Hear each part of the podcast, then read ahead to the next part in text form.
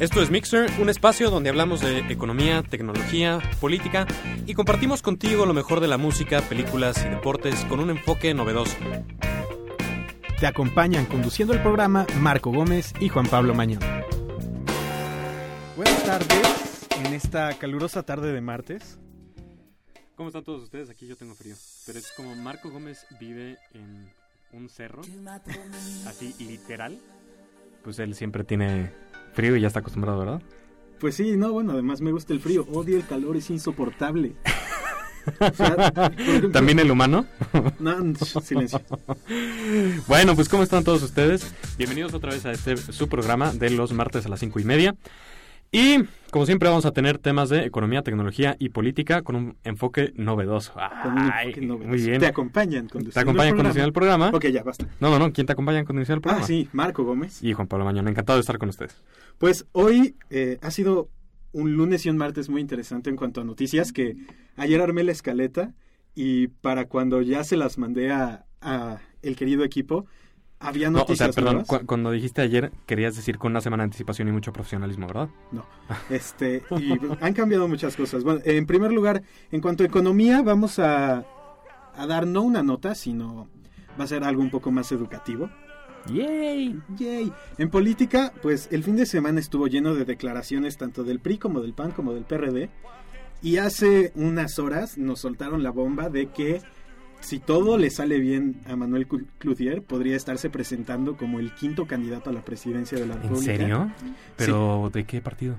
Independiente. Órale. Ahorita lo platicamos órale, también. Órale, ok. Es algo que pasó como a las 3 de la tarde, dio una conferencia de prensa. Órale, qué interesante. Bueno, y vamos a platicar también de los otros tres partidos que están fuertes, porque la verdad Cuadri pues no... sí, ni pinta. no pinta. Y en la parte de tecnología, obviamente tenemos misa mañana. Pero no vamos a dedicarle tanto tiempo a eso. Tiempo, solamente vamos a hablar la mitad de lo que va a suceder mañana y la otra mitad de lo que ha hecho ese producto, ¿verdad? Así es. y bueno, se nos olvidó mencionar que también eh, vamos a hablar de lo que se ha dicho de Josefina Vázquez Mota y un ah, artículo que escribió allá por el 98 en el que muchos dicen elogia al dictador chileno Augusto Pinochet, cosa que es completamente, pues, falsa. Se los adelantamos de. Pero ya hablaremos de este tema. Y en cuanto a la música, se me metió la idea de, de poner música que escuchábamos nosotros en nuestra pubertad. Nostálgica. Ay, Dios. Lo que sonaba allá por el inicio de la década pasada. bueno, pues y para empezar con nuestra sesión de pena ajena a la música, les vamos a poner una que estuvo súper de moda, perfecto. Este, muy chistoso. Tu es Futu de Ingrid. Tu m'as promis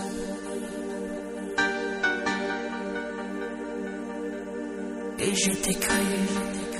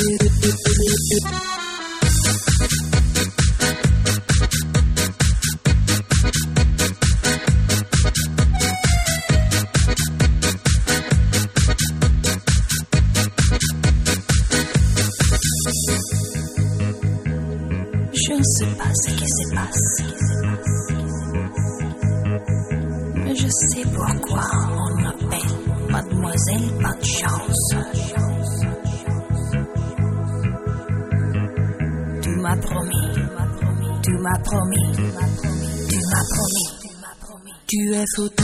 es foutu. Tu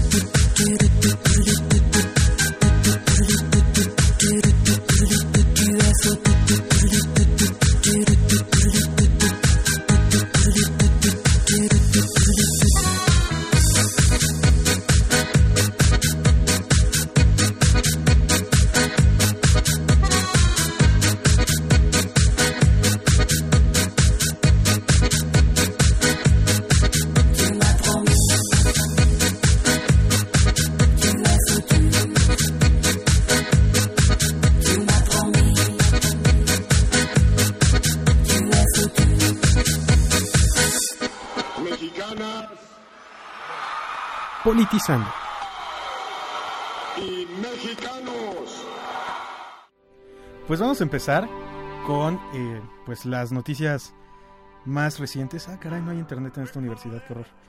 Pues, en primer lugar, y como el productor pues ya me cambió la escaleta, el orden de la escaleta, Hace me pusiste lo de política, Hace eso iba lo de economía. Hace eso siempre, sí. Bien, Pero pues empecemos con política, digo, no hay eh, ningún pues sí, problema. ya duro de la cabeza, ¿a qué venimos, no? Pues el eh, fin de semana el PRI celebró ¿cuántos años? 83, 83 años de la fundación del partido. Bueno, evidentemente no como PRI, sino como ¿cuál fue el primero? Partido Nacional Revolucionario. Exactamente. Y en las declaraciones, en el gran discurso que, que por veda electoral no pudo dar Peña Nieto y lo tuvo que dar este Caldwell, dijo que el PRI acabaría con la pesadilla panista. Tal cual. Así. Yo no vi el discurso, pero sí estuvo... Si fue así, sí estuvo manchado, ¿no? Digo, pues depende para quién. Pues sí.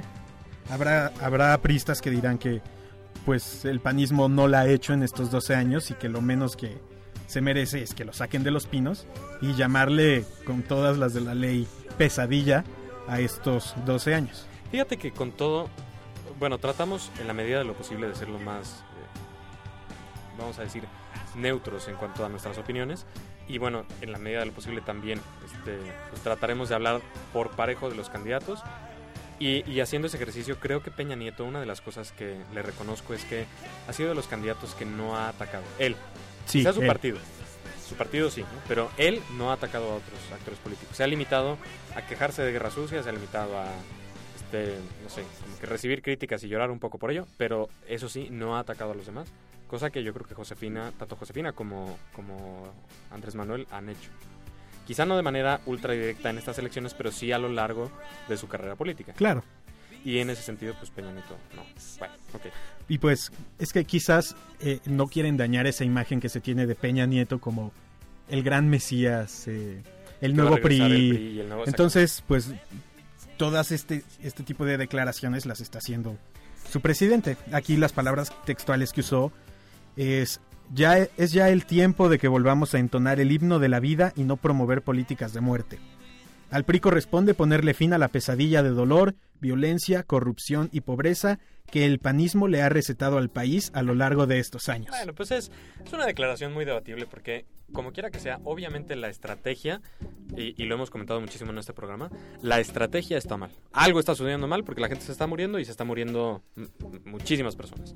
Este, y no hay una percepción de la población de que las cosas mejoren. Pero lo que sí hay que recordar es que en 12 años, hijo, no se generan esos problemas. O sea, las personas que piensan que, que el narco es una cosa que empezó en el 2006 o incluso que empezó en el 2000 están plenamente equivocadas. El narcotráfico en México, la planta de drogas en México data incluso desde la, la guerra de Vietnam, dicho por el mismísimo Carlos Salinas.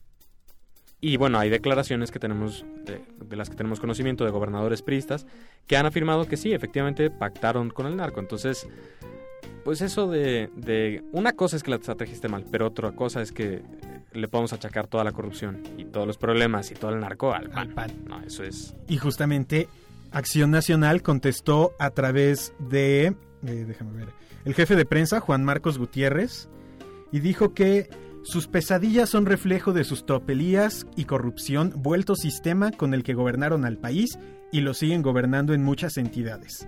En franca negligencia para procurar justicia, como en el caso de la niña Polet o el asesino serial del Estado de México, o el despilfarro y endeudamiento del gobierno de Coahuila. Esa cola les va a seguir pisando cañón, ¿no? Sí, Y bueno, completamente. yo creo que todavía no ha iniciado la guerra sucia. Creo que en muchas cosas se las tienen guardadas tanto el PRI como el PAN y viceversa. Y, y sí hay que decirlo, la verdad es que pues es tapar el sol con un dedo si quiere uno negar lo que fue el partido hegemónico aquí en México. Pero por otro lado también hay que reconocer que el PAN no ha hecho las cosas eh, enteramente bien. Sí, Y en un gobierno de 12 años, pues era de esperar que, que sí cambiara algo, ¿no? O sea, si, si te heredan una bronca terrible y en 12 años no, no ha cambiado las cosas radicalmente, pues también ya eres parte del problema. claro. Que pues es una situación muy alarmante porque... Sí, y Porque, bueno, pues- y para terminarle de agregar sazón, pues el PRD no se podía quedar callado. Y su presidente nacional, el señor Jesús Zambrano, dijo que, eh, bueno, pidió a los mexicanos no permitir la continuidad de la pesadilla panista y mucho menos aceptar el regreso al infierno tricolor.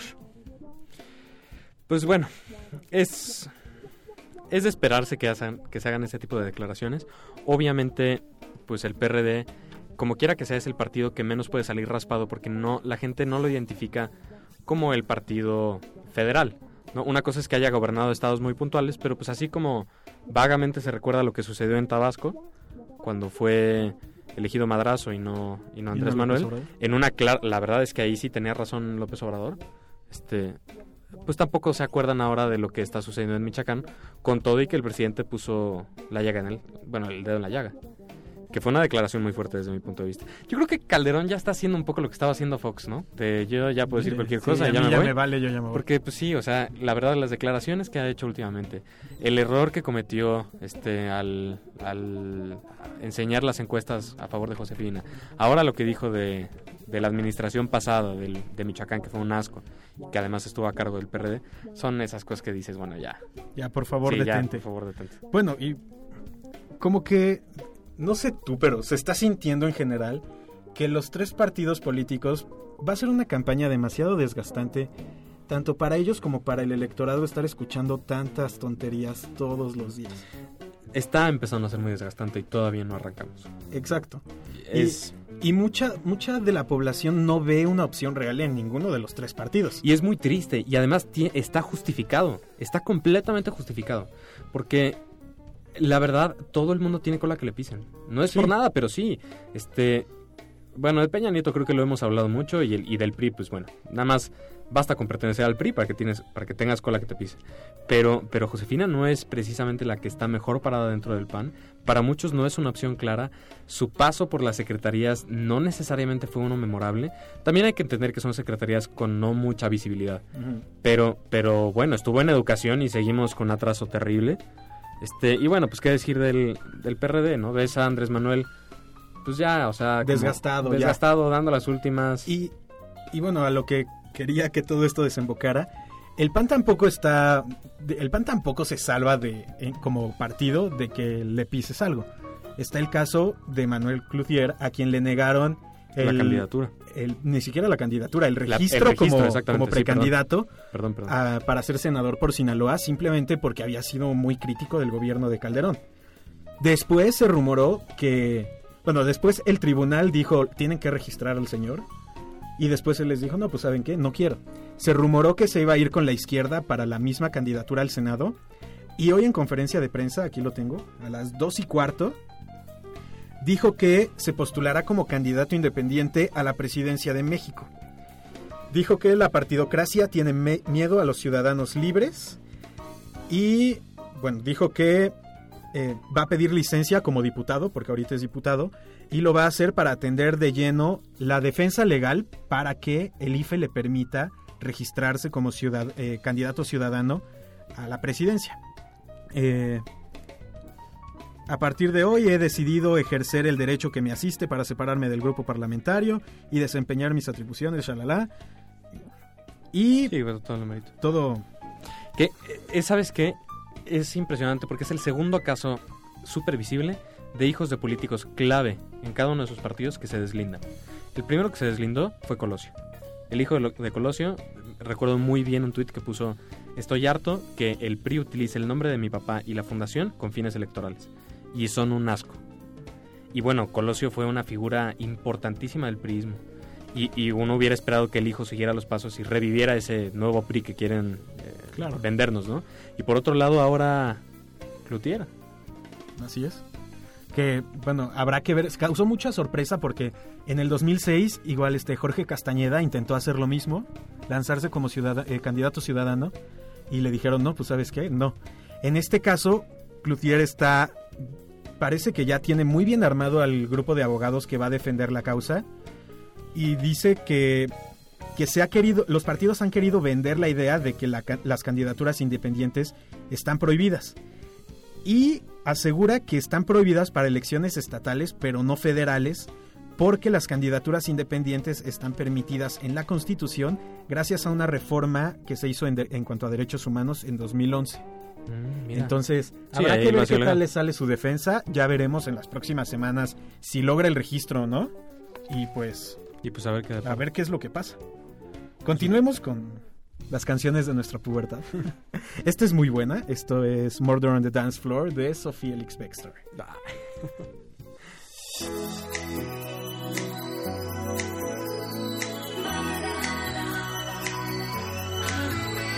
It's murder on the dance floor. But you better not kill the groove, DJ. Gonna burn this goddamn house right down. Oh, I know, I know,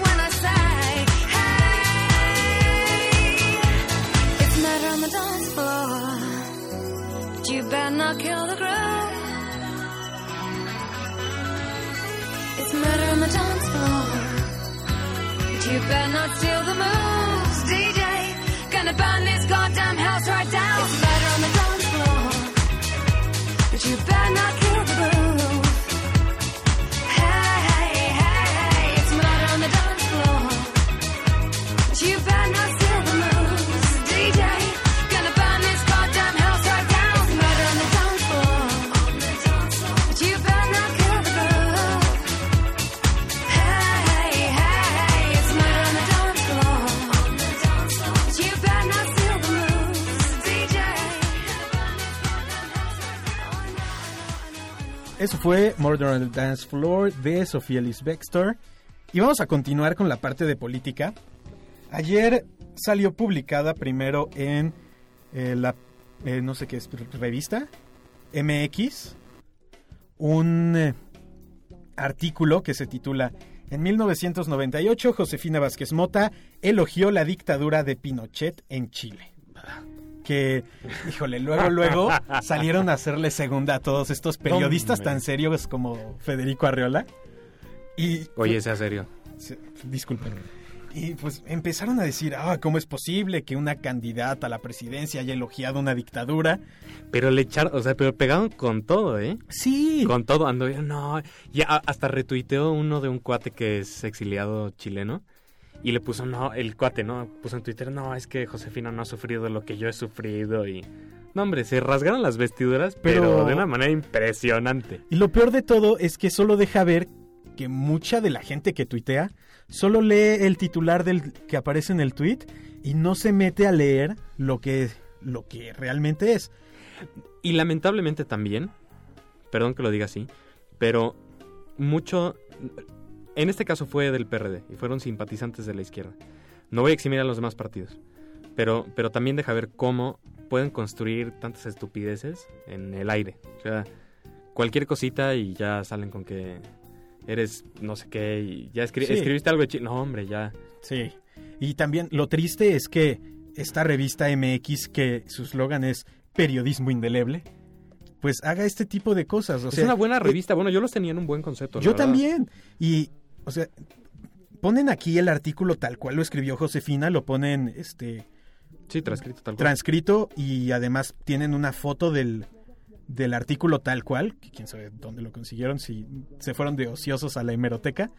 Pero lo triste es que lo trates así, lo manipules con un título que para empezar no tiene nada No que tiene ver. absolutamente nada que ver con lo que se escribe en el artículo. Pero nada, o sea, mira, la verdad no es defensa de, de Josefina, pero es que es, en serio, sí es como sorprendente el nivel de falta de conciencia sobre lo que estás diciendo. Y cómo de verdad hay muchísimos que son bots, tal cual. En la vida real, ¿no? O sea, que repiten lo que... Sí, completamente. sí, bueno. P- Creo que hasta las 2 de la tarde que yo chequeé Twitter, Pinochet Seguía- seguía, siendo trending trending topic. topic. Pero bueno, cuéntanos bien qué sucedió. Lo que dice el artículo es, Josefina, desde mi punto de vista, todo esto es interpretación mía, pero me parece que está muy claro lo que dice el artículo, es que intenta hacer un, eh, una comparación entre una dictadura personal, como es- fue la de Chile, y una dictadura institucional, como fue la del PRI en En México. sí. Entonces, ella parte diciendo, para empezar, que el caso Pinochet, que ha ocupado espacios importantes en los medios de comunicación mundiales, y las manifestaciones encontradas de quienes la apoyan y de quienes fueron víctimas de la crueldad y sufrimiento, tanto fuera como dentro de Chile, invitan a la reflexión. Entonces, da los dos argumentos. Sí, de entrada. Hay gente que lo defiende y hay gente que Que, y aparte usa las palabras crueldad crueldad y y sufrimiento. sufrimiento. Ento- y después dice, entre los argumentos más recurrentes de quienes defienden la dictadura de Pinochet son los avances en materia económica que han posicionado a este país como el de más sano crecimiento en América Latina. Que además, de nuevo, es una cosa que no se puede tapar el sol con un dedo. Hoy Chile, ¿en dónde está? Así es. O sea, Y, con el perdón de quien sea, pero hoy Chile es potencia en Latinoamérica. y definitivamente, pues lo que pasó en- durante la dictadura en términos económicos, así como en estos 12 años no se le puede negar al PAN que hay una estabilidad macroeconómica, no se puede negar que durante la dictadura de Pinochet hubo ciertos avances en desarrollo económico. Exactamente. Hasta y ahí- muy aparte de lo que haya sido la dictadura Exacto. de Pinochet, no le estás calificando obviamente de buena, simplemente estás diciendo, en el ámbito económico lo hizo bien. Así como aquí podemos decir, hay estabilidad macroeconómica y la gente dirá, no, pero es que la violencia. Bueno, pero es que no estamos hablando de la violencia, o sea, no estamos haciendo un balance del gobierno general. Estamos diciendo, en materia macroeconómica, México está sólido. Que, es. que en el mercado interno sea una basura, bueno, eso es otra cosa. Así es. Y ese es el mismo ejemplo que está usando Josefina en este artículo. Exacto. Y lo que está diciendo es que es- este desarrollo se debió a que, a pesar de que era una dictadura, no se centralizó la planeación económica como se En hizo en una México. persona. En una persona o en una secretaría se puso en manos de expertos. Que de hecho ella menciona tal cual el caso de la ineptitud en el manejo económico de José López Portillo, que también es Así es. innegable. O sea, En primer lugar, dice, la economía chilena fue dejada en manos de un grupo de expertos que tuvieron que enfrentar una fuerte crisis a principios de los ochentas, generada por México. generada por México además, y sus políticas públicas estuvieron apegadas en general a los principios de una economía de mercado. Y después, sobre López Portillo, dice que... ¿Dónde está? Se me va. Disculpen ustedes. Tal cual dice que la, el error que él tuvo fue que asumió personalmente el manejo de la economía, siendo que no entendía un demonio. La verdad, pues era abogado. Así es. Este, pues habrá sido muy bueno interpretando leyes, pero pues de economía no tienes por qué saber si eres abogado, ¿no? Así y es. ese fue el error tal cual, imprimir, bueno, ya ah, platicaremos de la crisis en otro momento, pero, pero una cosa que es muy marcada en el artículo de Josefina y es la idea que te da solamente con leerlo, o sea, no hay que ser un experto, no es un paper de investigación, este es en la dictadura de Pinochet haya sido buena o mala y que de hecho Josefina incluso creo que carga más hacia el lado negativo diciendo que conllevó dolor y sufrimiento, en la parte económica tuvieron un acierto al dejar la economía en manos de expertos, cosa que México con una misma sistema dictatorial, quizá no con el mismo dolor y sufrimiento, pero, pero sí dictatorial, fueron ineptos en la parte económica por asumir la responsabilidad en una persona que no tenía nada que ver con la planeación económica. Exacto. Y eso es lo que dice el artículo. Para nada defiende ni las políticas de Pinochet, ni dice que hay que instalar una dictadura, ni dice que ella se va a convertir en una dictadora para que México salga de... Para nada de eso. Es un invento absurdo y estúpido. Lo que sí es una realidad es que cuando murió Kim Jong-il, el dictador norcoreano, uno de los países que está más en la olla de toda la nación, ahí sí el PT sacó un comunicado diciendo Que lamentaban, Que su el fallecimiento. y de- nadie le hizo un teatro como este. y nadie le hizo un teatro y es impresionante. O sea, si quieren, si quieren saber de una economía, de un país que esté en el traste, con una pobreza extrema, con falta de alimento, con censura, con control excesivo, ese es Norcorea. Les invito, por favor, de verdad, hagan el ejercicio, busquen en Banco Mundial, busquen en el Fondo Monetario Internacional, busquen en la ONU información de Corea del Norte, y, pero les pongo mi sueldo a que no encuentran nada. Es uno de los países con más censura, más por cuando del otro lado, cruzando la frontera, así 20 pasos después, está Corea del Sur que pertenece a la OCDE, que está catalogada como un país de alto ingreso y que son los mismos coreanos de hace 40 años, el mismo suelo, la misma educación, el mismo idioma, la misma cultura y 40 años después, unos están en la olla y los otros están de maravilla. Y los otros lo que pasa es que tienen un sistema capitalista y tienen un sistema político bueno y ya está, ¿no? O sea, no... Así es. ¿Y por qué no les hacen un teatro cuando, Cuando hacen este tipo de o cuando elogian a Chávez? ¿Te acuerdas de Jade Cole que en su Twitter Sí. puso que... Comandante, estoy Ah, con comandante, usted. hijas de su madre. ¿Y cómo está Venezuela ahora? No, es impresionante, pero bueno, está bien. Pero bueno, ah, un episodio más de la política mexicana. Vámonos también con un tema que fue muy bueno, muy sonado y que es de una de mis artistas predilectas. Esto es Nelly Furtado con Turn Off the Light.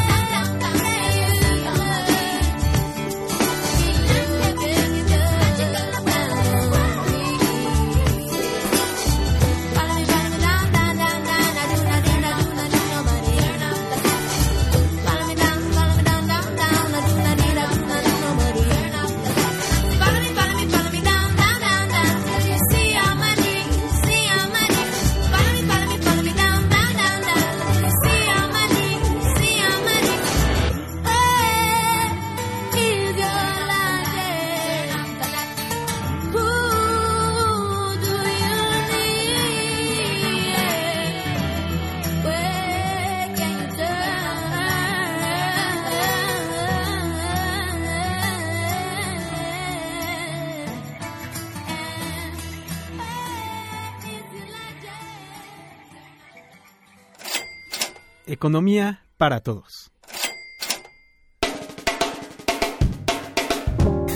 Ahorita en el corte, Juan Pablo y yo nos estábamos riendo de dos cosas. Una que no podemos decir al aire. y otra que, no sé, por, por una extraña razón, me acaba de retuitear algo que tuiteé en noviembre. Que es, señores, anuncio que tengo cifras que muestran una clara tendencia. Yo gané la elección en Michoacán. Me da muchísima risa porque en ese momento este, estaba el Michoacán con que todo el mundo decía que ellos habían ganado las elecciones. Y así desperté, abrí Twitter y lo primero que vi fue un tweet de Chapo diciendo, yo gané las elecciones. Sí, no, no, bueno. Pues es que sí. Se puso, hijo, es que... Ay, eso de las encuestas, ojalá otro día podamos tocar el tema, pero no manches, eso de las encuestas está cañón. Todo Sí. el mundo... Todo el mundo Sí, diciendo... puta, "No, bueno, ya. Vamos con eh, economía, que es con lo que debimos de haber abierto este programa, pero ni Pero modo, nos, sí, ni nos modo. metieron lo aburrido en medio del programa, justo cuando deberíamos tratar lo más interesante. En fin, bueno, ni modo. Eh, ni modo. Va a ser como una película de Christopher Nolan. Contada al revés. Ok. Ok. Este... Índice de confianza del consumidor. ¿Qué rayos es eso? ¿Qué demonios nos dice el índice de confianza del ¿Para qué consumidor? sirve? ¿Cómo me lo como? Pues quién sabe, ¿eh? Contrario a otras estadísticas que se dan a conocer sobre la economía, el índice de confianza del consumidor es algo completamente arbitrario. Sí. Este índice se construye mediante la se llama la encuesta continua de confianza del consumidor, la ENCO. Y eh, es una, una encuesta en la que se hacen 15 preguntas sobre cómo eh, la persona encuestada ve el panorama económico tanto para su hogar como para eh, el país y su situación personal. De esas 15 preguntas solamente se toman 5 en cuenta, que una es cómo ve la situación de su familia con respecto a hace un año, cómo espera que sea dentro de un año. Esas dos mismas preguntas hechas para el país, cómo veía el país hace un año, Hace un año. como lo- cómo lo ve para dentro de un año. Y la última es qué posibilidades tiene de comprar, bienes comprar duraderos sí. como eh, lavadoras, coches, shalala. Y lo que se hace es que se dan cinco posibles respuestas. Muy bien, bien, igual, peor o mucho peor. Y cada una de esas respuestas tiene una ponderación ya sea de 0 a 5, no, de 1 a 5, 1, 2, 3, 4, 5. Y lo que se hace es que a cada de esas preguntas se les da ese valor, a cada una de las respuestas se le Se da ese da un valor valor numérico, y lo que se hace es calcular eh, pues el porcentaje de personas que opina que va a ir muy bien, que va a ir bien, que se va a quedar igual. Y al final se saca un un numerito número tal cual. y Ese Pues- número se compara ese número se compara con con el del año pasado. el del mes pasado o el del año pasado, como quiera que se quiera hacer este análisis. Ahora, lo interesante es que, aunque es una medida completamente subjetiva de cómo el encuestado está viendo la situación económica, sí sirve para determinar más o menos el nivel de optimismo o pesimismo en general que tiene la ciudadanía sobre economía. Y que sí tiene un impacto en otros indicadores. O sea, bueno, no, no que tenga un impacto, pero que sí es representativo de, De- la situación económica. Exacto. ¿Forma parte de los indicadores adelantados? Forma parte de los, coincidentes? de los indicadores adelantados. Adelantados. Ya habíamos mencionado en episodios anteriores de un índice de compuesto que en el que pues más o menos se intenta ver cómo va la economía en su conjunto y el indicador de confianza del consumidor es uno de, de los que lo componen y es un indicador bastante adelantado si tú ves la gráfica puedes ver cómo la confianza del consumidor en la crisis del 2008 cuando la crisis estalló en septiembre el índice ya tenía como unos cuatro meses bajando Órale. entonces Es un número súper interesante. ¿eh? Así si, es. si la verdad les interesa la parte de la economía, aunque sea un, un poco más como hobby, y quieren darse una idea de cómo vamos a andar los siguientes mesecitos, vale la pena que le echen un ojito al... al- y e- es muy interesante porque sí es completamente arbitrario. sí O sea, no mide absolutamente nada ni... Es muy interesante. Nos recuerda que finalmente, pues en la economía eh, actúan personas y no son números, ¿no? Y que, y que las personas son las que pueden cumplir esas expectativas. Exacto, esa es otra de las cosas interesantes. Hay veces que, que México, muy en particular, es de esos países que piensa que la economía se va a ir al hoyo y que realmente sucede. Muchas veces no por eh, por la actividad económica como tal, sino que el pesimismo y la Sí, preocupación. Sí, sí, llevan en una espiral que hace que, Claro, claro. que todo se vaya al Sí, y es una cosa muy real. Ese fenómeno de las, de las expectativas autorrealizadas eh, es muy marcado, por ejemplo, en la inflación, ¿no? Si yo te digo, oye, todo va a subir el año que viene de precio, va a subir 10%, ya lo calculamos. ¿Qué vas a ir a hacer? Vas a ir a pedir un aumento del 10%. ¿Y qué vas a hacer con el 10% más de dinero? Pues vas a gastar 10% más y tú solito estás generando esa inflación que te dijeron. Entonces es un fenómeno muy interesante que se da en términos de inflación, que se da con este tipo de, de expectativas, ¿no? O sea, si te dicen, ¿cómo ves todo? No, pues del nabo y ves que todos dicen que todo va al nabo, pues va del nabo y ya está. Sí. Y, y, pues en ese sentido es muy interesante ese, ese indicador. Sí, de verdad es, es una cosa interesante. Sí, bastante. Sí, sí, sí. Y bueno, ¿cómo está ahorita? Después de la crisis vimos que se recuperó un poquito, pero me parece que el último año, o por lo menos los últimos nueve meses, ha tenido una tendencia horizontal. O sea, la gente no ha sentido que las cosas están mejorando. Que además coincide un poco con el entorno mundial, ¿no? Todavía Sí. vemos una recuperación muy lenta. Fue una crisis financiera y las crisis financieras siempre tienen recuperaciones muy lentas y vemos muchísimos problemas en Europa, que aunque quizá no todo el mundo entienda a profundidad, incluyéndome, eh, lo que está sucediendo en Europa, lo que está sucediendo en Grecia, por lo menos sí está contagiado un poco el ambiente de decir algo todavía anda mal, ¿no? todavía no no vemos titulares que digan, no, ya todo va de maravilla, ya se compuso y vamos en súper buen camino. Y eso pues obviamente influye en la actividad diaria, en la planeación estratégica y pues en cómo las personas perciben la actividad económica. Así es. Pues bueno, hoy pueden irse a dormir Sabiendo diciendo que, que saben algo más, aunque quizá no les vaya a servir de, de mucho, No, pero sí pero, cuando vean en el periódico que el INEGI dice que la confianza del consumidor cayó 0.1%, pues ya más o menos saben Sí. cómo es que se genera este índice y qué es lo que está midiendo, que es algo que le falla muchas veces a los reporteros de la fuente económica, no no te explican bien qué pasó, nada más te dan el numerito y hazle como Y, quieras. y no, fu- fuera de broma sí te puede servir. Si tú tienes un negocio, si tú tienes algún tipo de, de actividad que de verdad involucre saber cómo está eh, la economía en meses futuros, sí puede ser interesante que te enteres, por lo menos con cuatro meses de anticipación, cómo se pueden poner las Claro. cosas. Bueno, pues nos vamos con Complicated de Avril Lavigne. que ya nos la pusieron.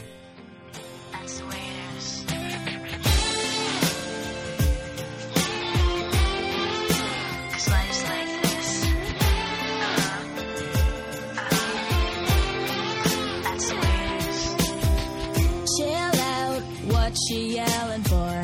Lay back, it's all been done before. And if you could only let it be, you would see. I like you the way you are.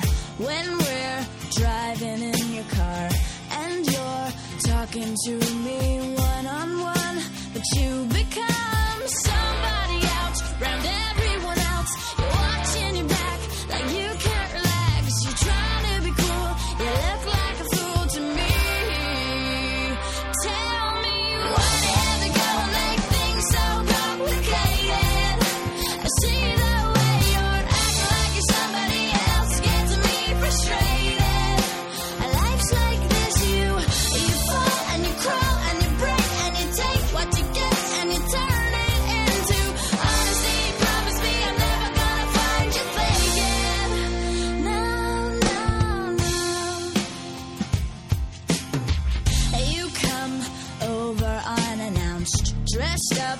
like you're something else. Where you are and where it's at, you see, you're making me laugh out when you strike your pose.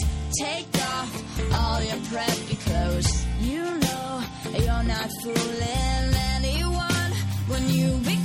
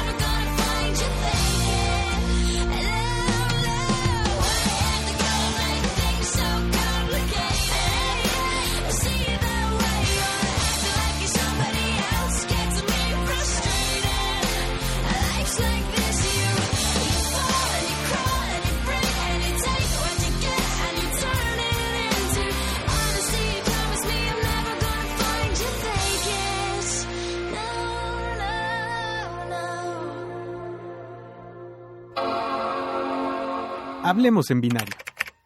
Ese fue un muy buen disco, La Niña Ruda que cantaba Rocky. Sí, Fue un muy buen sí, disco. sí. Sí, sí, era buena. Era buena, porque ahorita ya no. Y- era güera. Y era güera. Sí, era como la niña fresa emo pop, punk. Antes de raro. que todo eso se pusiera de moda. Exacto. Sí. Vayamos con la parte interesante del programa y por lo que nos caracteriza. Que hace mucho tiempo que no habíamos hablado de, de Apple. Sí, sí, la verdad, eso sí. Eso sí nos tienes que reconocer, ¿eh? Llevamos un buen rato y somos fanboys. Mira, la verdad, hemos tratado de, de ser más neutros en la parte política, pero sí hay que decir abiertamente que somos Apple fanboys. Sí, Sí, completamente. sí. Pues eh, el New York Times cita un estudio que mandó a hacer la propia Apple porque estaban, eh, bueno, con la inquietud de saber cuántos empleos se habían creado en Estados Unidos gracias a el iPad. O sea, yo vendo iPads y pues cuánta gente había conseguido un empleo, ya sea en desarrollo, en programación, en lo que sea. Sí, venta. Y publicaron los resultados y dicen que eh, se han creado o apoyado 514 mil trabajos americanos. American Oh, Jobs. yeah. God save America, yeah. Eh, Apple no, no dijo por qué hizo el estudio, o sea, no está diciendo Es que si fue una estrategia de publicidad Sí. de... Nunca ha estado dentro de sus planes decirnos nada, la verdad. Es muy interesante porque sí es un producto... Cuando, cuando lo presentaron, la gente decía, es un iPod grandote. Sí. Y yo lo más característico que leí que refutaba eso era, una espada no es un cuchillo grandote, sirven para dos cosas distintas. Y el tiempo ha dado la razón. Y, el iPad no ha matado a las laptops, ni ha matado a los iPods, ni ha matado a las tablets. No es una tablet, no es un... Ah, no, esa es otra cosa, ¿verdad? no es un smartphone, es una tablet. Bueno, este... eh, ha abierto un, un mercado nuevo y, y nos ha enseñado que era, era un- es un producto que no sabíamos que necesitábamos, pero que sí lo necesitamos. Y no ha sustituido nada. Y pues en ese sentido es como muy interesante cómo está creciendo el mercado de las tablets a raíz de la presentación de esto. Exacto. Obviamente forma parte de la estrategia este, de, de Apple en el mediano y largo plazo. Eh, una de las cosas muy características de cómo están trasladando el aprendizaje es el nuevo Mountain Lion, que es el sistema operativo de que, que ya se anunció, el nuevo sistema operativo que no va a tener las Macs. Ya se le quitó en, en el nombre Mac OS, que es sistema operativo Mac, ya solamente es OS X. Y han traído muchas de las cosas que aprendieron del iPad a las nuevas computadoras. Entonces, pues es muy interesante cómo, cómo Apple ha, ha movido completamente su foco hacia eso y tratándose de una empresa tan visionaria como ha sido a lo largo del tiempo, pues nos da una idea de para dónde se va a mover la industria de los electrónicos. Así es. Muy interesante. Pues está, está muy interesante esto.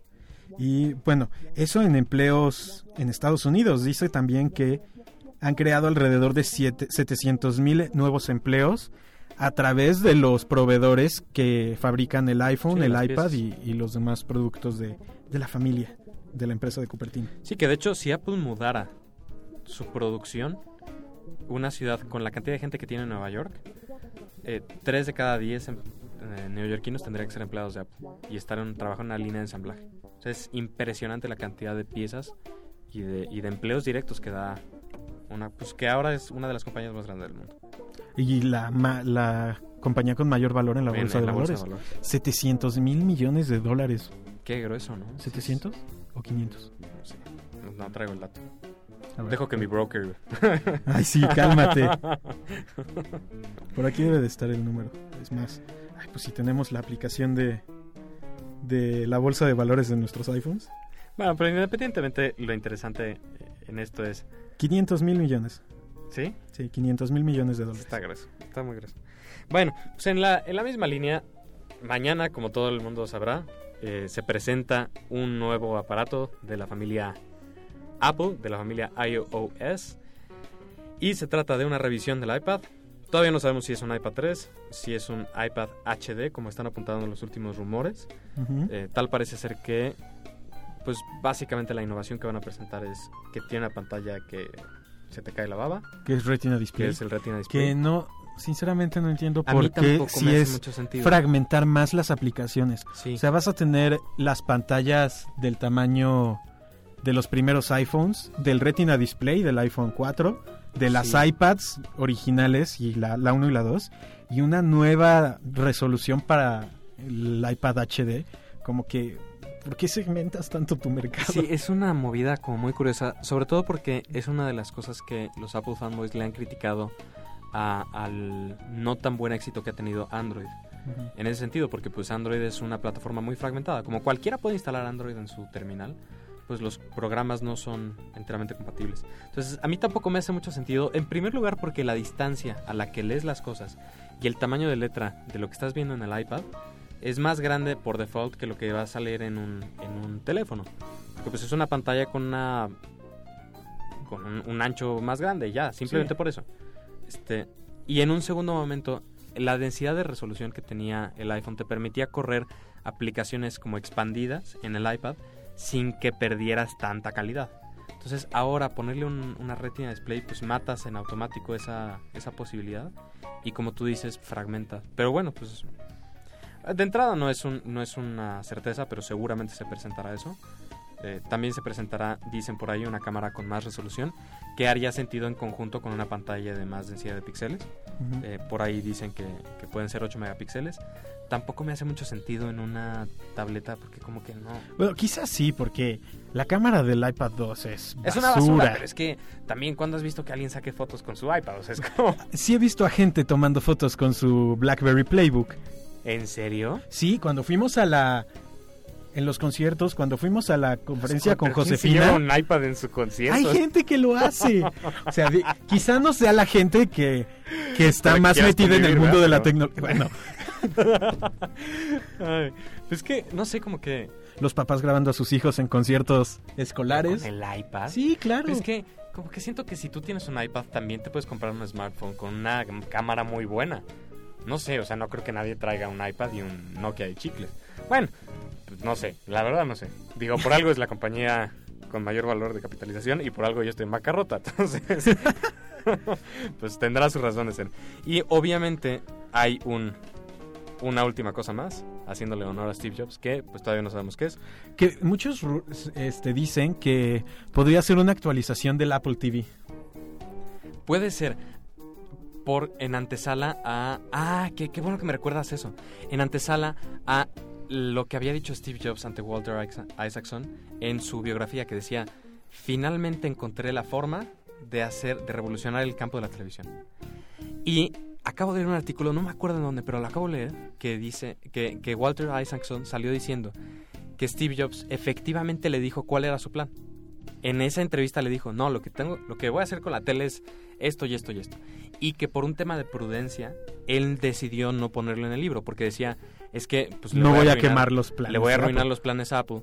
Y bueno, pues siguiendo la línea de respeto que, que de, de, de secrecía que tiene Apple respetando esa línea. Pero puede ser obviamente que, que nos den una sorpresa muy fuerte. Ya se ha hablado muchísimo de Puede ser, TV. sobre todo porque todos están esperando una televisión como tal. Exactamente. Entonces, si se van más por la línea de... Les eh, vamos a dar como un sneak peek de lo que vendría. Puede ser. Puede ser que también presenten la nueva joya de la corona Siri en el iPad. Sí, claro. Este, Que yo no le veo mucha utilidad, pero... Bueno, así como en la pantalla de retina. Pero mira, pues también cuando presentaron la tablet, este, nadie le vemos mucha utilidad y, Sí. y ahora yo el de- destino como el 30% Nos estás corriendo. ¿por qué nos corres? Ay, Pero- Es que, ¿Qué onda con tu vida, eh? O sea, me No, cae- pero sí, ya es hora de Ya irnos. se reí. Mañana veremos qué es lo que tiene preparado Apple A ver si somos acertados o no. al mediodía, hora de México, Sí. 10 de la mañana, hora de San Francisco. Y por mientras se aceptan donaciones Por en... mientras, no, no digas eso. Se aceptan donaciones de iPad 3 o HD, lo que suceda primero, en arroba jpmanon. Y arroba chapo89. Y El- también el El productor quiere una arroba beta 1992. Ahí tenemos informes de dónde pueden ir y dejar el producto recién adquirido. Y también pueden contactar al programa en... En facebook.com diagonal Mixer Radio. Y nos pueden descargar en... En iTunes el link está en la página lacoctelera.mx. Y... Y ya, Pues eso fue todo. bye. Gracias. La, la última canción Ah, sí. es Would You Be Happier de The Course.